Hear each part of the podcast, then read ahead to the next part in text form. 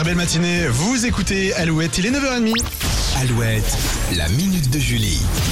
Et on parle de vos derniers coups de vieux dans le sujet du jour. Et il y a une thématique qui revient souvent, ça me parle. Les lendemains de fête. On en parle dans la minute. Oui, passé 30 ans, notre corps a du mal à se remettre des soirées qui se terminent à pas d'heure et c'est pire quand on n'a pas bu que de la grenadine.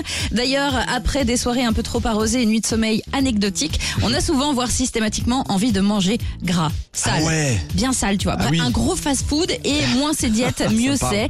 Sachez que ce n'est pas une tradition, c'est une vraie demande de votre cerveau.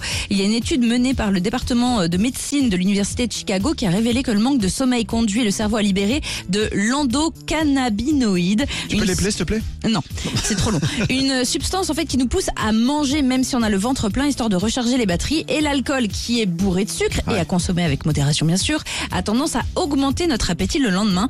Vous avez maintenant une très très bonne excuse pour vous lâcher même quand vous moquez simplement de sommeil. Ah oui, donc en fait, c'est le cerveau quoi qui nous dit on veut un burger. On veut on veut du sale, on veut du Faut-il écouter son cerveau tout le temps? Je ne sais pas. Tartiflette, raclette, kebab, une soirée. la totale. Ah ouais, d'accord. Ok, je ne sortirai pas avec toi. Je fais mes soirées dans mon coin. Merci Julie. La minute de Julie à retrouver chaque jour évidemment sur alouette.fr. Voici Coldplay juste après Zazie, ses couleurs et c'est sa fête aussi aujourd'hui. Elle s'appelle Isabelle. Bonne fête Isabelle.